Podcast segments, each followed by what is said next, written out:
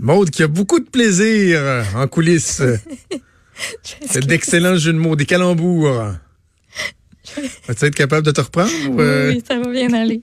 OK. Hey, dis-moi, euh, une petite nouvelle de dernière heure d'une personnalité qui, qui, est appréciée au Québec, Alain Choquette, qui a eu un, souci de santé.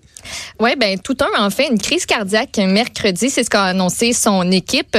Donc, euh, c'est l'illusionniste de 57 ans, donc qui était à son domicile. Il a ressenti son malaise, immédiatement été transporté au CHUM. Il s'y trouve toujours présentement, mais on dit que sa vie est hors de danger. Euh, il devra subir une importante chirurgie dans les prochains jours. Par ailleurs, tous ses spectacles de février et mars sont reportés euh, parce qu'il repartait en fait euh, en tournée québécoise avec La mémoire du temps. C'est son spectacle. Il revenait tout juste d'ailleurs d'un séjour à Paris et ben l'opération, la, la, convalescence qui va suivre, on n'a pas pris de chance là, donc février et mars s'est annulé. Les, euh, les billets qui vont tout de même être euh, honorés à des dates ultérieures. Par contre, la diffusion de l'émission La magie des stars à TVA, ben ça va quand même être diffusé à chaque dimanche parce que ça a été enregistré. C'était déjà, enregistré. Ouais. OK, donc euh, prompt rétablissement à Alain Choquette. Une nouvelle euh, qui fait réagir ce matin, ça concerne les enfants, bon, je peux pas croire qu'en 2020, on a encore cette discussion-là, mais des enfants qui ne sont pas vaccinés et des juges qui interviennent pour forcer, dans le fond, la vaccination des enfants. C'est pas rien, là. Oui, tu dis que tu peux pas croire qu'on a cette conversation-là. On l'a de plus en plus. Oui, je sais. Euh, maudit ça, ces médias sociaux, honnêtement. C'est ça qui est capoté. Oui, oui. Il y a une des juges qui, euh, qui, en a d'ailleurs parlé. Donc, qu'est-ce qui arrive quand deux parents séparés ne s'entendent pas sur la, la, vaccination de leurs enfants? Euh, ben, écoute, on est obligé d'aller devant les tribunaux. C'est entre autres la situation que vit un Montréalais, Éric Côté. Son enfant non vacciné a attrapé une sévère coqueluche en septembre. Ça y a pris trois, trois mois à s'en remettre à son enfant. Euh, même si lui n'est pas en procédure devant les les tribunaux, il vit un conflit dans son couple à ce sujet-là. Parce que quand ils ont eu leur premier enfant, il y a plus de dix ans, M. Côté, sa conjointe de l'époque, ont décidé de refuser la vaccination. Lui est fils d'un pharmacien et pour les vaccins. Il dit que sa femme, elle, était contre, qu'il n'y avait aucun dialogue possible et que lui, finalement, a plié. Elle, par contre, elle dit que c'était d'un commun accord, qu'il y a des risques à la vaccination, comme il y a des risques à la non-vaccination, et qu'eux avaient choisi de prendre les risques qui étaient associés à la non-vaccination. Mais pourquoi? ben, c'est ça. Pourquoi? Tu sais, Guylain Barré, là, c'est pas vrai. Ça arrive, ça arrive pas. Arrêtez. là, si vous Arrêtez. non, mais Maud, tu peux. une seconde. Vas-y vous êtes dangereux, Cibol. Vous êtes dangereux non seulement pour vos enfants, mais pour les enfants qui fréquentent vos enfants, puis les enfants qui fréquentent les enfants qui fréquentent vos enfants. C'est de même que des virus reviennent, que la mm-hmm. propagation qui se fait, parce que vous, vous regardez votre petit nombril, et vous dites, oh, moi j'ai eu là quelque part ces médias sociaux que ça a l'air là que avec les vaccins là, où il y aurait peut-être un lobby là, puis ils sont méchants, puis ils nous cachent la vérité, puis l'ordre mondial, toi. Puis, ouais, arrêtez, là. Arrêtez, vous êtes des dangers publics. Et si vous vous dites qu'est-ce que font les professionnels de la santé là-dedans, pourquoi c'est obligé d'aller devant les tribunaux? Ben écoute, les professionnels de la santé, eux, peuvent donner toute l'information qu'ils veulent, mais au final, c'est les parents qui Donc, eux n'ont pas le droit d'intervenir là-dedans puis d'obliger, admettons, euh, l'enfant d'avoir euh, le vaccin. Il y a au moins trois jugements rendus au cours des six derniers mois au Québec et au Canada qui ont ordonné la vaccination d'enfants dont les parents séparés donc ne s'entendaient pas. Euh, dans un jugement, écoute, le 5 juillet 2019, il y a le juge Martin Bureau de la Cour supérieure du Québec qui a décrété qu'une fillette de 5 ans, le père refusait la vaccination, elle devait recevoir tous les vaccins recommandés par le ministère de la Santé et des Services sociaux. Lui dit que les motifs évoqués par le père étaient pas sérieux, qui étaient fondés sur des recherches que lui aurait faites sur des sites Internet. Il y a un autre juge qui a abondé dans le même sens. On s'en remet beaucoup à la science pour dire que la vaccination, euh, c'est pas mal dans le meilleur intérêt de l'enfant. Puis, moi, il y a un cas qui m'a fait capoter. En Colombie-Britannique, il y a une mère qui est allée jusqu'à citer une docteure qui est la docteure Bark. Elle est aux États-Unis. Elle se présentait comme une experte des effets néfastes de la vaccination. Ah. Une discipline qui est non reconnue. Euh, c'est difficile de dire s'il s'agit d'une discipline émergence ou de science pacotille. C'est ce qu'a dit euh, donc la juge qui était euh, au dossier. Il y a des avocats spécialisés en droit de la famille qui ont été interrogés par la presse, entre autres, qui affirment que ben, c'est de plus en plus fréquent de voir ce genre de cas-là. Et ben, en terminant, l'âge de consentement des enfants pour la vaccination, c'est 14 ans. 14 ans. Hey, Maud, nouvelle de dernière heure, j'ai viens de voir ça apparaître à LCN. Maman Dion, qui est décédée. Non. La mère de Céline Dion, donc, euh, qui est décédée, euh, elle qui était tellement connue au Québec, ben qui a eu euh, des émissions de, de, de cuisine, en, entre autres avec ah hein. Marie-Josée Taillefer, Thérèse Dion, très appréciée du public, qui est décédée. Donc, ça vient tout juste, tout juste, ans, ouais. 92 ans, ça vient tout juste de, de sortir. On dit qu'elle a souffert de divers problèmes de santé dans les derniers mois.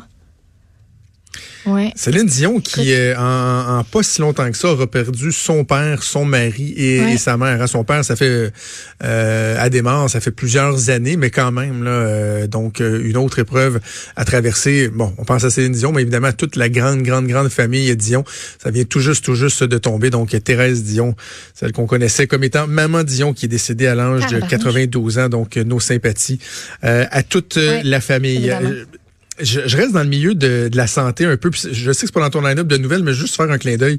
Parce qu'on dit, on parlait de la vaccination, puis on se disait, euh, c'est arriéré. On peut pas croire qu'en 2020, on se pose ça comme mm-hmm. question. J'ai noté, je, sais pas si tu as vu ça, Maud, j'ai noté qu'il y avait une erreur dans le journal ce matin. Ils ont pris un vieux texte euh, qui date de 25 ans, puis ils l'ont mis dans le journal. Et tu te demandes un peu comment ça arriver. Ben oui. Ben, en tout cas, ça peut pas être autre chose que ça parce que le titre de l'article, c'était une erreur de fax aux conséquences graves pour un octogénaire. Ben là, c'est l'histoire d'un pharmacien qui a reçu un fax d'une prescription pour renouvellement de prescription pour un, patient octogénaire, mais ils ont oublié de le faire recto verso, ils ont juste envoyé le recto. Là, le monsieur prenait pas toutes ses pilules, puis oh il y a eu des grosses complications, puis je me disais, c'est incroyable. il y a 25 ans, on vivait ça avec le fax.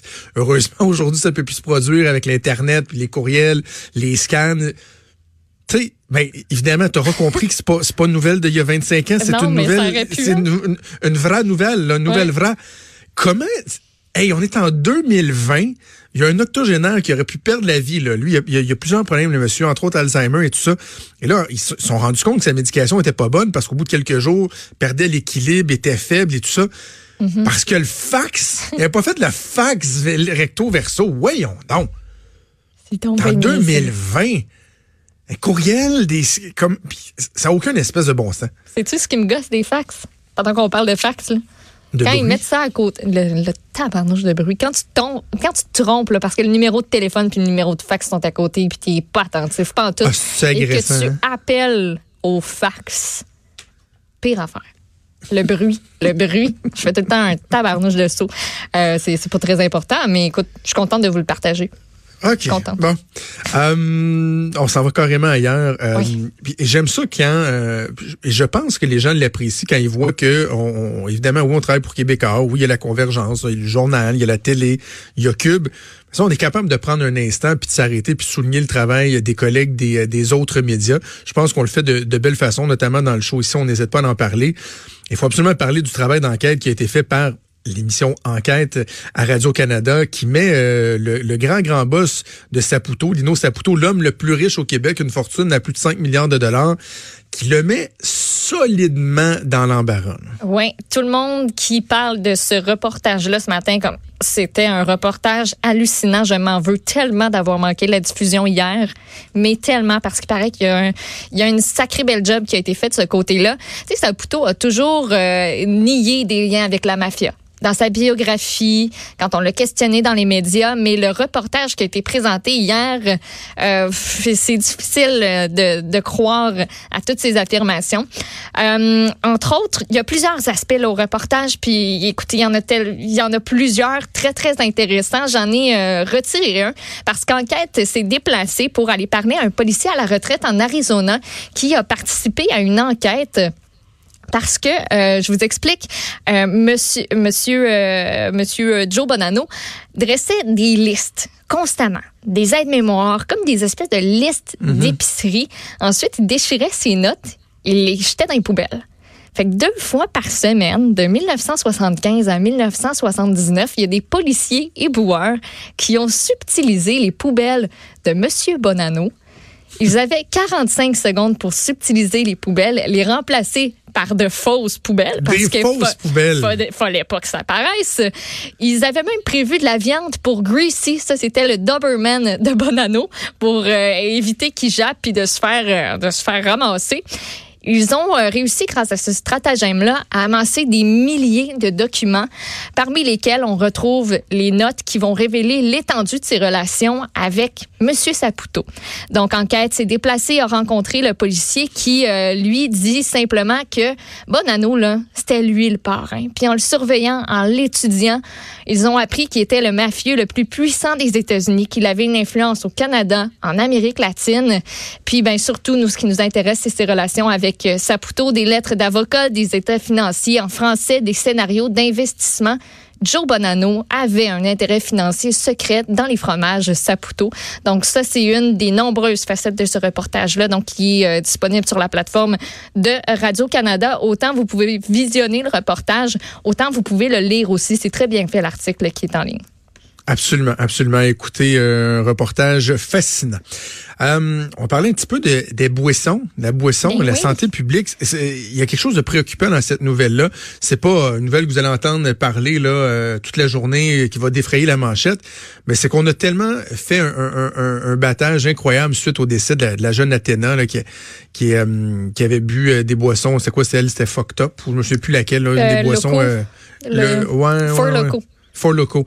Euh, et là, il y a des travaux qui ont été euh, mis en place. Puis là, le yard est aux vaches, on dirait. Oui, il y avait un comité qui était chargé de revoir tout l'encadrement des boissons alcoolisées. Euh, donc, tu l'as dit, qui a été mis sur pied après le décès de la jeune Athéna Gervais. C'était en mars 2018. On apprend aujourd'hui dans les pages du journal que l'Institut national de santé publique a claqué la porte du comité. On dit que rien ne va plus au sein de ce groupe de travail-là qui est piloté par la Régie des alcools, des courses et des jeux, qui doit remettre son rapport sous peu, dit-on, à la ministre de la Sécurité publique. Il y a une source qui confie sous le couvert de l'anonymat que le comité a perdu de vue l'objec- l'objectif initial qui était de trouver des solutions pour éviter que des cas comme celui d'Athéna Gervais ne se reproduisent.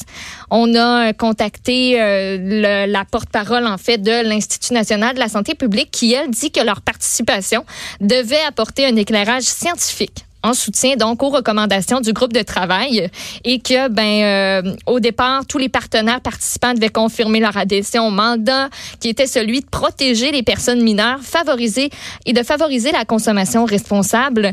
Après une coupe de rencontres, les experts se sont retirés parce qu'il y avait des difficultés d'arrimage entre les motivations des organismes qui avaient une mission sociale ou de santé et celles de l'industrie de l'alcool. Donc c'est ce qu'on apprend dans les pages du journal ce matin. Ah, ben ouais, sérieux, tu sais, euh, entendez-vous, là? Euh, entendez-vous travailler ensemble, c'est un peu, euh, il me semble que ces gens-là, euh, ces gens-là doivent être assis euh, à la table. Avant qu'on aille en pause, euh, juste vous rappeler euh, ce qu'on a appris il y a quelques minutes. Thérèse Tanguay-Dion, donc la mère de Céline Dion, celle qu'on connaissait comme Maman Dion, s'est éteinte à l'âge de 92 ans. Elle avait des soucis de santé déjà depuis un bon moment. Donc, euh, évidemment, les, les, les témoignages qui vont euh, qui vont arriver de toutes parts, j'imagine, au cours des prochaines minutes, euh, des prochaines heures. Donc, nos sympathies à la famille. Et avant d'aller en pause, juste vous mentionner que c'est le début du Salon international de l'auto de Montréal aujourd'hui. Cube Radio euh, est partenaire, notamment avec le Ben guide oui. Mm-hmm. de l'auto. On va être sur place. Euh, Je dis on, pas la personne qui vous parle, parce que moi, je suis à Québec, donc c'est difficile d'être au salon de l'auto. Euh, mais il y a plusieurs collègues qui vont animer leurs émissions en direct du Palais des Congrès. On est sous au cinquième étage, si vous voulez venir nous voir. Entre autres, Sophie qui va animer de là. Il y a le retour de Mario Dumont, les têtes enflées et même euh, les effrontés. Ça, c'est la semaine prochaine. Il y a une nouveauté fort intéressante, euh, Cube Radio, qui offre aux visiteurs du salon un audio guide. Donc, ça va être assez intéressant. Vous pouvez aller de kiosque en kiosque et euh, vous allez pouvoir, avec l'audio guide de Cube Radio, avoir toutes les informations sur les constructeurs automobiles, sur les nouveautés, tout ça dans vos écouteurs, branchés dans votre téléphone. Pour y arriver, c'est pas compliqué. Là, vous allez sur l'application de Cube Radio. Il y a une tuile qui est là pour euh, l'audio guide du Salon de l'Auto euh, 2020. 2020, vous allez pouvoir avoir accès à tout ça. Donc, euh, on se donne rendez-vous au Salon international de l'Auto de Montréal. Bougez pas, on fait une pause et on revient.